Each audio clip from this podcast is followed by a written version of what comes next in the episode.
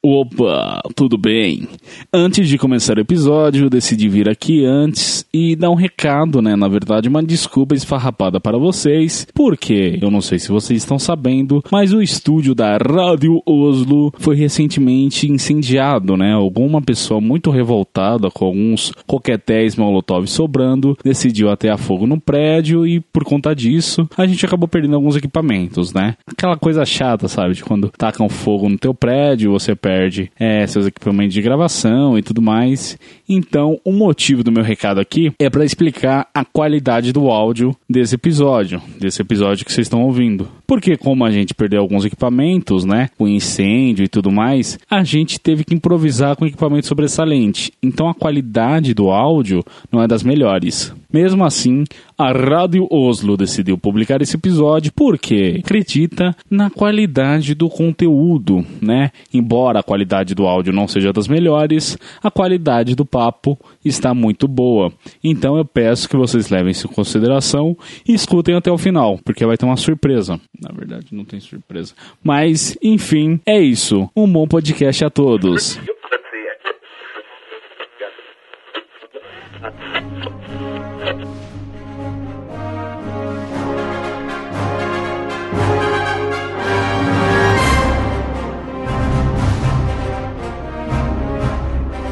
Olá, você que acaba de sintonizar aqui na Rádio Oslo, com passarinhos de fundo. Seja mais uma vez muito bem-vindo. Eu sou o Thiago, vulgo James, e hoje irei apresentar um quadro novo. E sempre que a gente tem quadro novo aqui, né, como de praxe, coincidentemente ou não, a gente tem o Peterson também. Uau, e aí galera? Por incrível que pareça, eu voltei, tipo, bem rápido em comparação aos outros programas. É que eu não sei quando que vai ser a ordem, né? Ah, sim, tudo bem, mas mesmo assim é bem menos a diferença de tempo cá entre nós, não. Mas é isso aí. Enfim, o quadro de hoje, como vocês podem ver no título, é os 5 coisas. E os 5 coisas de hoje são 5 coisas que gostamos na série O Mandaloriano. Ou The Mandalorian, não sei. Esse podcast é contra palavras em inglês, então vai ser O Mandaloriano. Goste você ou não. Bom, Ah. eu tenho que fazer uma ressalva aqui, como sempre, que a gente vai trazer spoilers nesse episódio. Então, ouça por sua conta e risco. Bora pro episódio, então? Então vamos então, vamos então.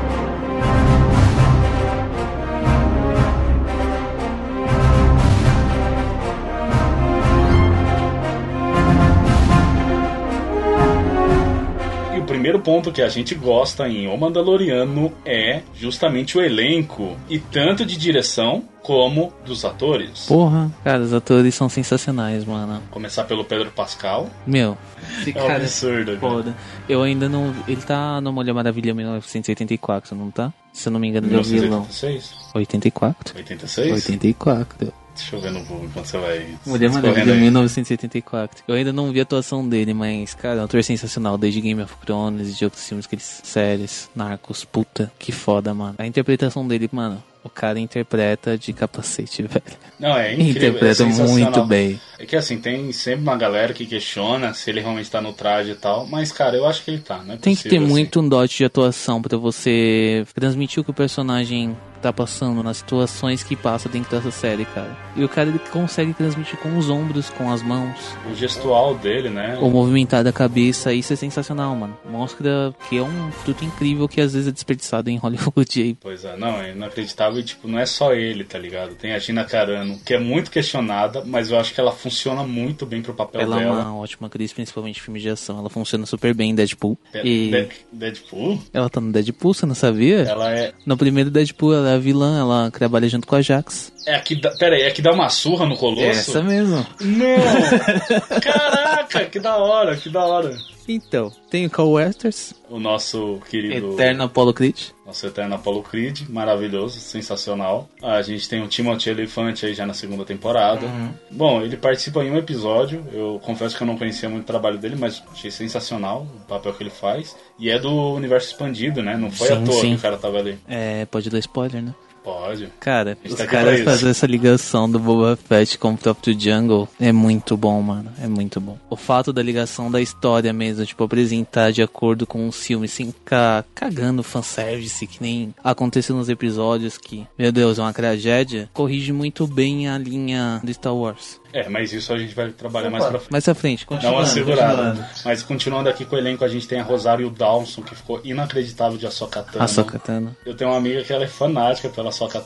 Ela via muito Clone Wars. E quando ela viu na tela, né, live action, cara, ela surtou. E realmente é muito Ela não foi a única.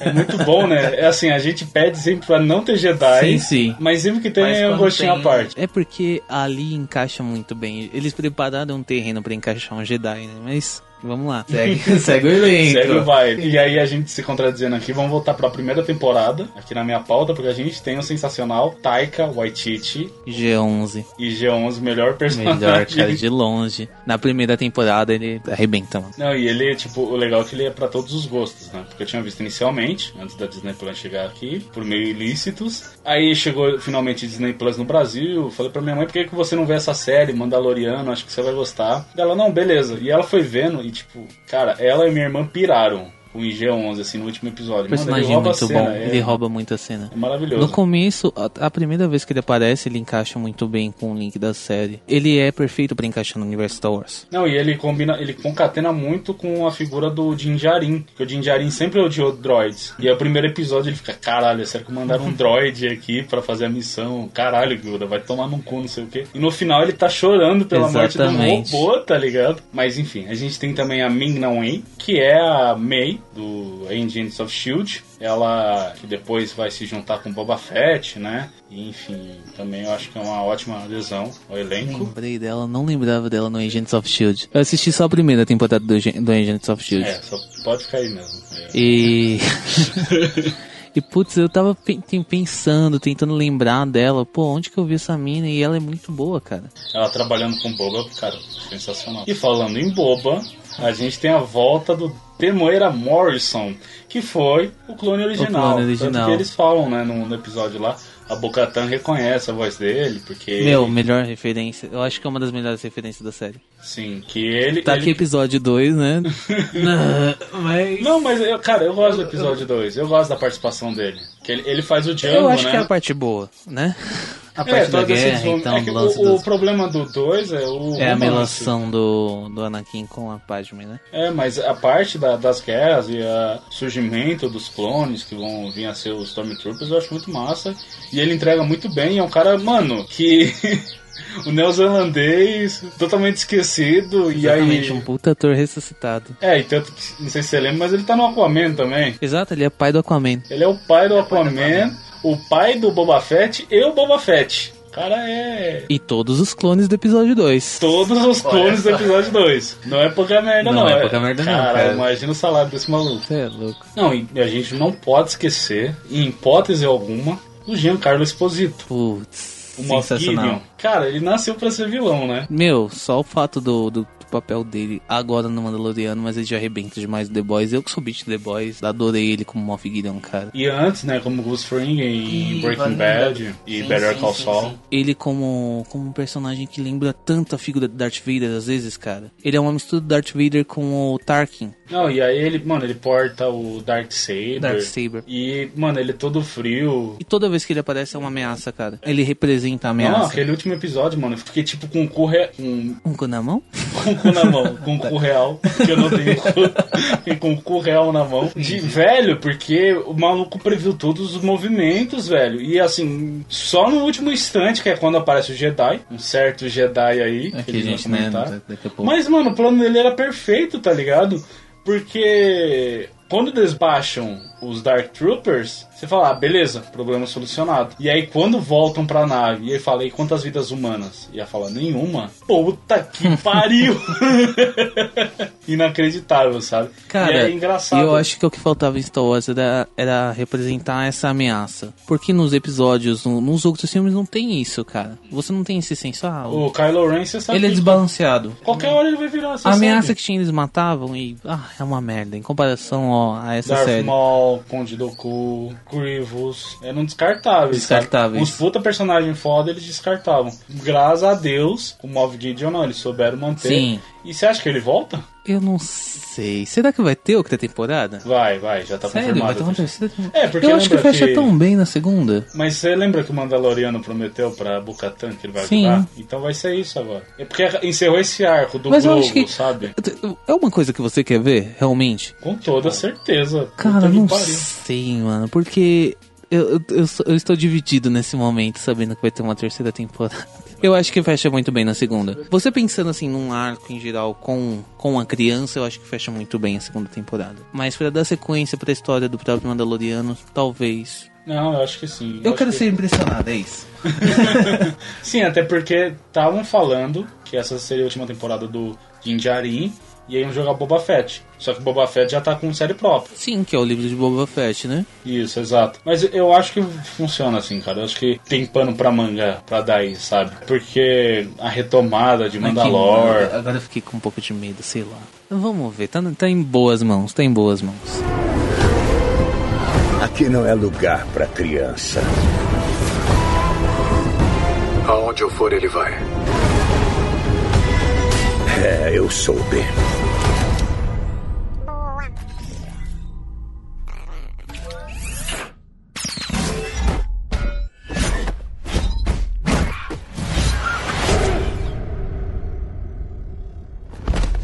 Como deve ser. E agora, entrando pro elenco de direção, Nossa. a gente tem um plantel aí. Isso é um elenco ou um tiro? Não peguei, mas tudo bem.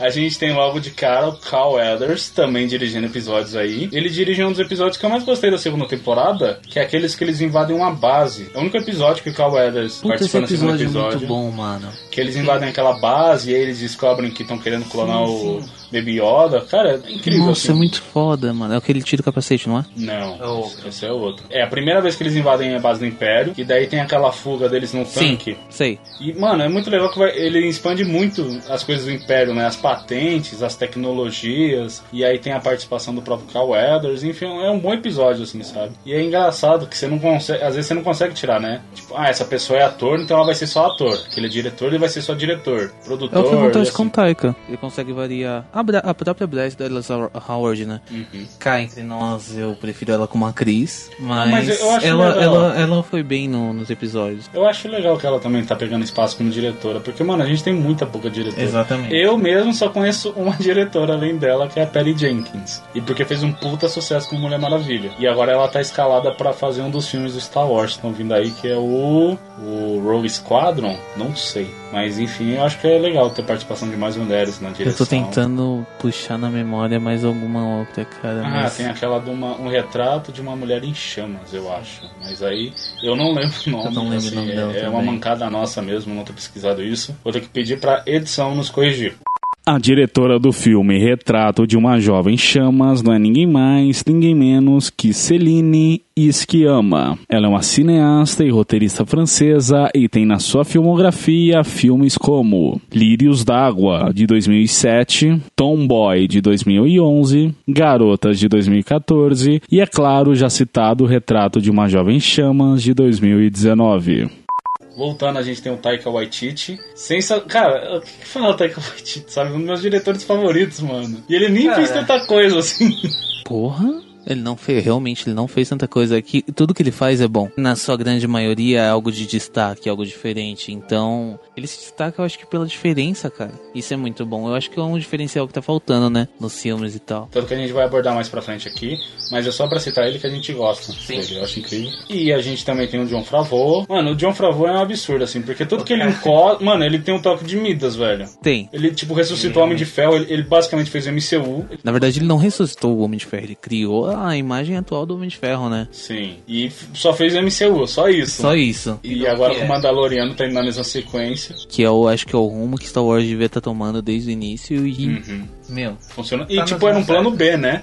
Porra! Até porque a Kathleen Kennedy, ela meio que falou, tá bom, você quer fazer teu Mandaloriano, vai lá e faz, sabe? Não, não era, tava nos planos da Disney. Ser uma coisa grande e no final das contas foi o que roubou a cena, porque, né? Antes de, de começar até todo esse projeto da Disney Plus, era pra ser um bagulho mais mais de segunda categoria, algo bem mais adulto até, né? Era pra ser mais um filme, na verdade, do Boba Fett, que tava, tava muito se especulando e no final das contas se tornou a série que é o que é agora. Teve um puta boom e, cara, enfim, a gente vai trabalhar mais pra frente. E por último, de direção, é claro, a gente não podia esquecer do sensacional Robert Rodrigues. Diretor de Pequenos Espiões, Machere, Planeta Terror, Alita. Alita. A- é, tem a Alita também no histórico do cara, mas enfim. Mas ele é bom, ele manda É, Ele que o manda episódio dele, a tragédia, cara, puta episódio, várias curvas dramáticas. E você sabe qual que é a tragédia desse episódio, né? É a destruição da Razor Crash.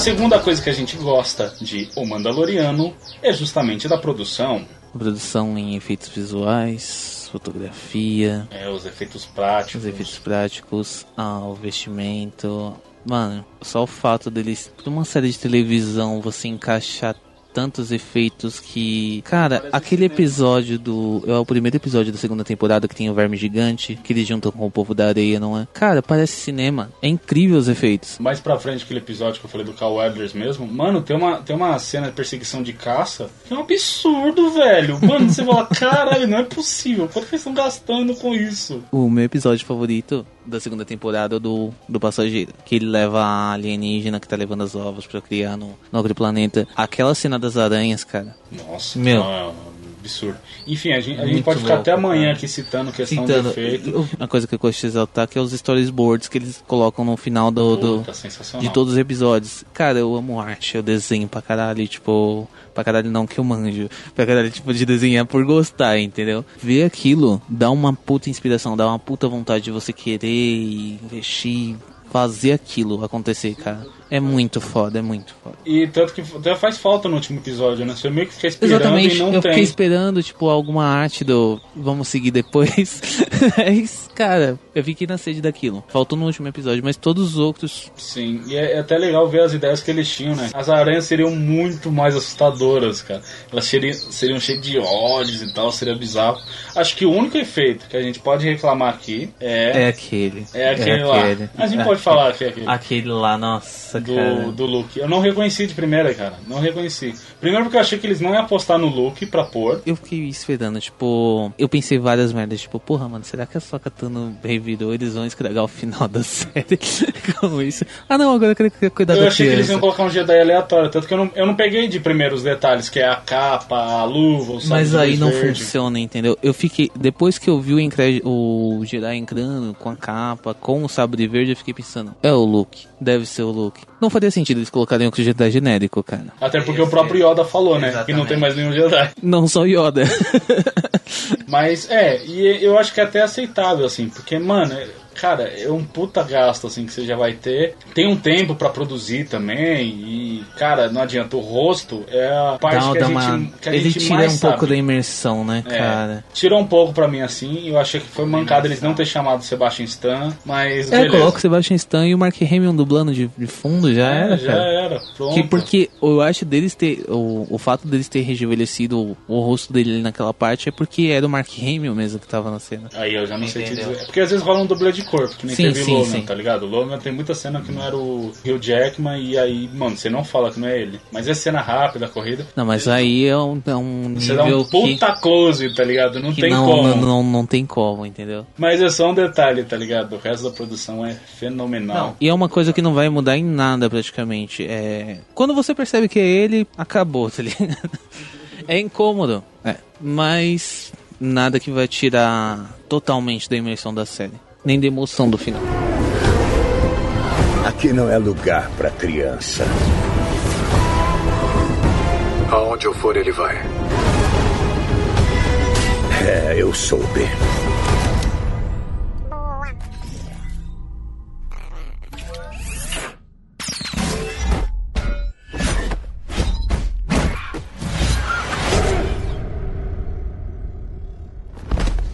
como deve ser.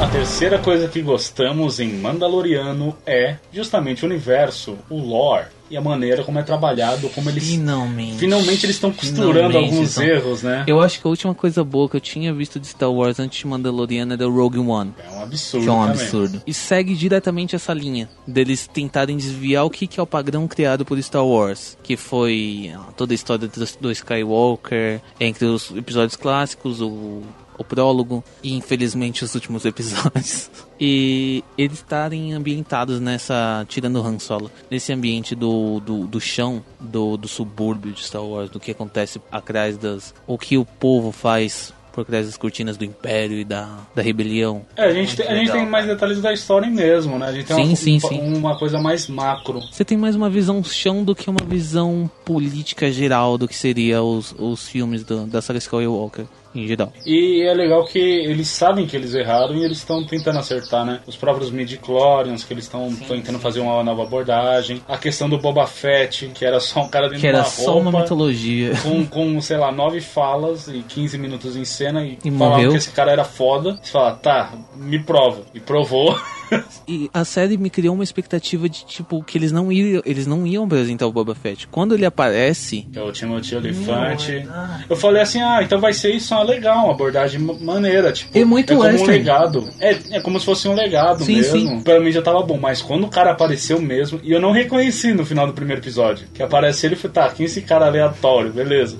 E aí depois você vê que é ele, você fala, puta que pariu. E ele dá aquela surra nos Stormtrooper. E aí você tem a Slave One, e aí você tem, e aí você tem a repaginada da armadura. Puta, foda, foda. Foda demais. a gente fala, fala, mas é muito bom ver Stormtrooper apanhando, cara. Mas eu sabia que eu ficava com dó no- na segunda temporada. Eu falava pra minha mãe, mano, eu tenho muita dó. Mãe, Porque eu tenho caras dó não tem dele." chance, né, cara? Não, Tipo, mano, é que assim. Mano, mãe, ô mãe. Pô, olha, eles são muito bobinhos, eles não sabem atirar. A sua que eles estão levando. Pô, sabe, os caras têm família, Eu, se tem. não me engano, eu, eu não lembro se é em algum desses episódios que mostra realmente como os Stormtroopers eles são, eles, tipo, a grande maioria deles são ruins. Alguns são muito alienados, mas alguns deles são bem maus mesmo. E então aí você você já imete na, na ah, pô, não, eles são maus, eles são do mal. É, é que assim, é muito questão de velado. E é legal que Mandalorian tá trazendo isso. Aquele sim, sim, episódio perspectiva. que eles precisam invadir uma base do Império pra ver onde que o Grogu tá. Eu gosto muito desse episódio Mano, também, esse cara. episódio é um dos melhores. é Muito incrível, bom. incrível. E aí você vê o lado do, do Império. E os caras acreditam na causa dele. Na série em geral é a melhor atuação do Pascal, cara. Sim, Esse episódio. capacete. Nossa, que foda. Ele atua muito bem com o capacete. Se foi ele mesmo. Eu acho que realmente é. Mas ele atua muito, muito bem com o capacete. Mas quando ele tira naquela cena que, meu, ele tá sacrificando tudo que ele, no que ele acredita pra salvar uma coisa que ele ama. E aí você vê nessa mesma cena, essa puta atuação, e aí você vê aquele general, e mano, ele tá crente que ele é o bem. Exatamente. Que ele é um Ele cidadão tá de bem. convicto- Ele tá convicto que a ideologia dele é a. E que Tá os, os rebeldes, agora a Nova República, ou sei lá que nome que deram depois, é um bando de terrorista. Que bom que é só ficção, né? Que Como bom você que essa fala. ficção, cara, olha só. Além disso, tem a continuidade da história da Sokatano, da Bocatan e de outros personagens de, de Clone Wars. E Rebels. Isso, do Rebels. Que a gente só via na, na animação, mas, cara, a gente tinha aquele coraçãozinho de queria ver num live action. E é muito foda quando eles aparecem, cara. É muito foda. A interpretação é boa, é bem encaixado, a motivação continua a mesma, você engole a motivação dos personagens. É mega bem desenvolvido e é legal que eles Porra. deram continuidade nisso e essa expansão do universo, que bom que tá dando muito certo, sabe? Porque assim, é legal você ter os Skywalker. Mas, mano, são galáxias Mas, cara, e galáxias é que você um pode trabalhar. universo bem vasto que eles poderiam colocar muita história e criar muito personagem bom, novo e, e seguir, sem se prender só a uma linha. É o que vai funcionar pra Star Wars agora pra frente, cara. Eles dão continuidade ao que eles deixaram de lado e criar coisas novas sem ser o mesmo a mesma fórmula, mas dentro do universo.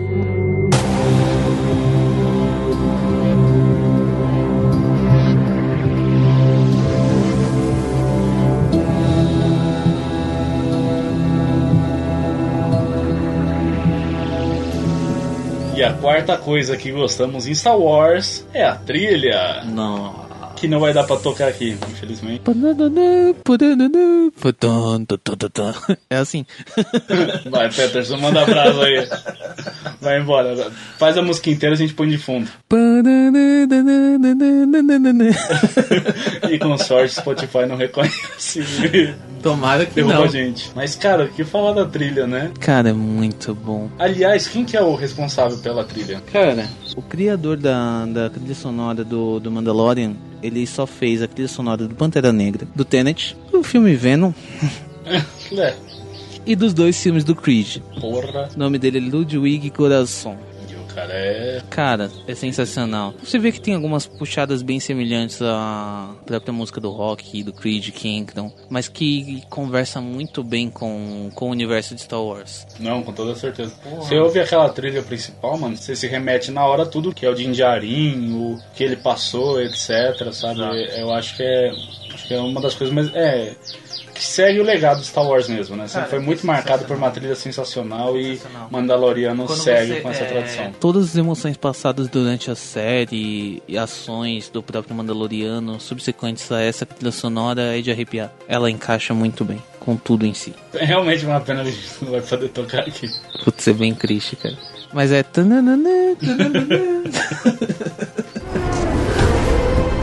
Aqui não é lugar pra criança.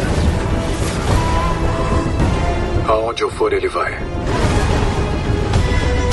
É, eu soube.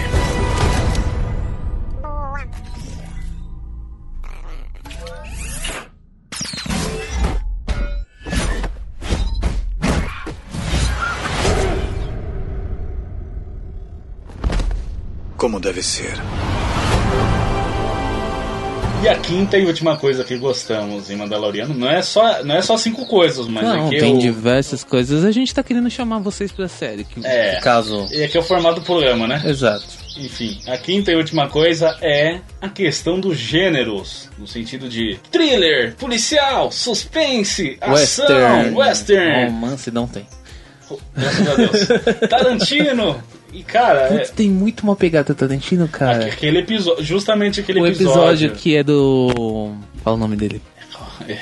o 7, o episódio 7. O episódio 7, Isso é da, tragédia. Não, não, não é da Não, tragédia. da. Qual que é? O próximo, o que eles, eles invadem a base do Império pra pegar Exato. dados do, sim, sim, sim. do sim. Grogu. É o do, dos tanques, não é? É isso, dos tanques, e aí tem aquela conversa lá. E, mano, é Bastardos Inglórios total. Pois é, a conversa dos dois dentro do. Ah, você usa esse capacete o tempo todo e subsequente a isso. Ele tentando fazer o cara rir ou alguma expressão É, e tem, tal. tem, esse, é, tem todo esse falatório, mas depois, quando tá os três lá na cantina, Sim, sim. o general. É a cena do Bastardos Inglórios. É, Bastardos Inglórios total. E eu mano, isso tá muito Tarantino. E aí o cara saca blaster e atira no general e fala, puta que pariu, finalmente, sabe? Assim, o... porque querendo ou não, Star Wars tem aquele formatinho dele de sempre, É etc. muito família, eu acho que tem sangue só no episódio 4, né? Quando corta um braço, depois a Disney te dá ainda.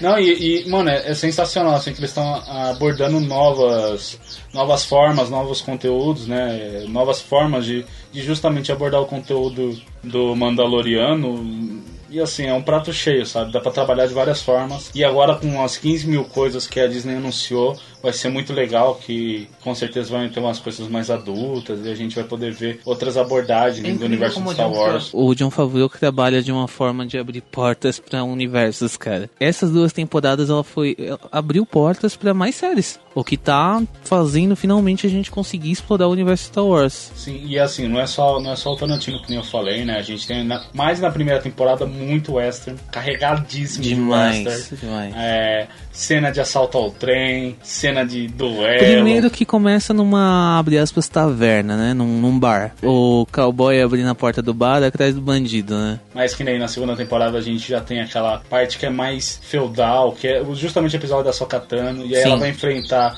a líder A ali líder da, da aldeia. E, mano, aquilo é uma pegada bem samurai, né? O, o cenário em volta Demais. dela. E aí lembrou de novo Tarantino, mas dessa vez que o Bill. Kill Bill. Então, porra, É foda. inteiro que eu vivo aquela cena, cara. Tem um episódio do. Acho que da primeira temporada, que é, são quatro, é o Mandaloriano com, com mais quatro. É tipo um Reich, né? Isso que eles mandam. E os caras se voltam contra eles e fica toda aquela tensão dentro da nave que rola até luz vermelha de. Mano, você fica tenso naquele episódio. Sim, é, episódio de Reich. E na, na segunda temporada a gente tem suspense teve aquele episódio das aranhas. Sim, que é tipo nossa, mu- eu- muita referência a Alien. Exatamente. Tem uma referência a Duna com o verme gigante no, no primeiro episódio. Tudo conversa muito, né? Tem de tudo. O que você procurar na, na série em geral tem de tudo, menos romance. Mas Graças a Deus. acho que faltou um pouquinho de açúcar, cara. Você acha que não? Não. Eu tô zoando. Não, não faz falta nenhuma. Eu tô zoando, calma, calma. calma. não é uma novela das Não, seis, tá? exatamente. Calma, calma, Thiago. Calma, Não, Thiago. vai calma, embora da sua calma, casa. Thiago.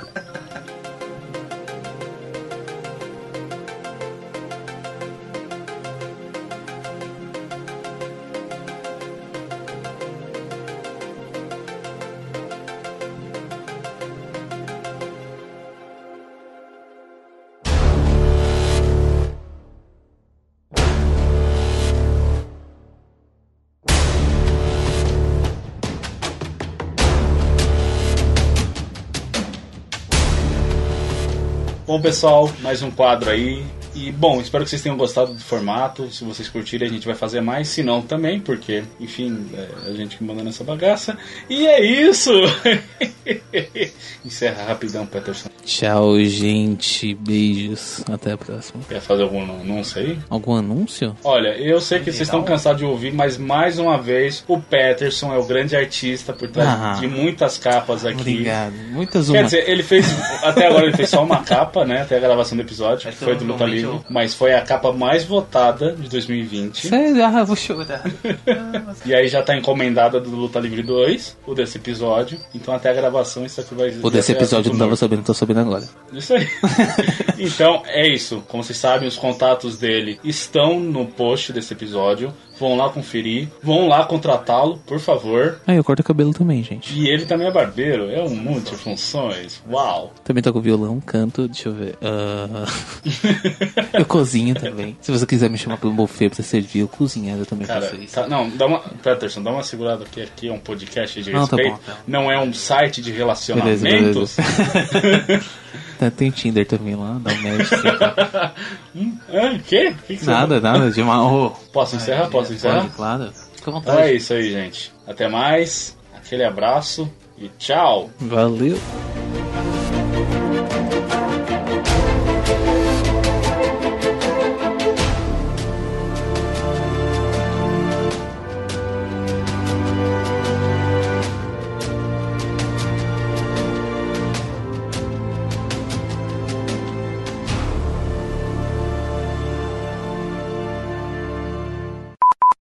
Quarto ponto? Vamos. E o. E a. blá, blá, blá. Olha, olha, olha. Que pote que pei, Charlie Brown. Pray! Skate. Vai.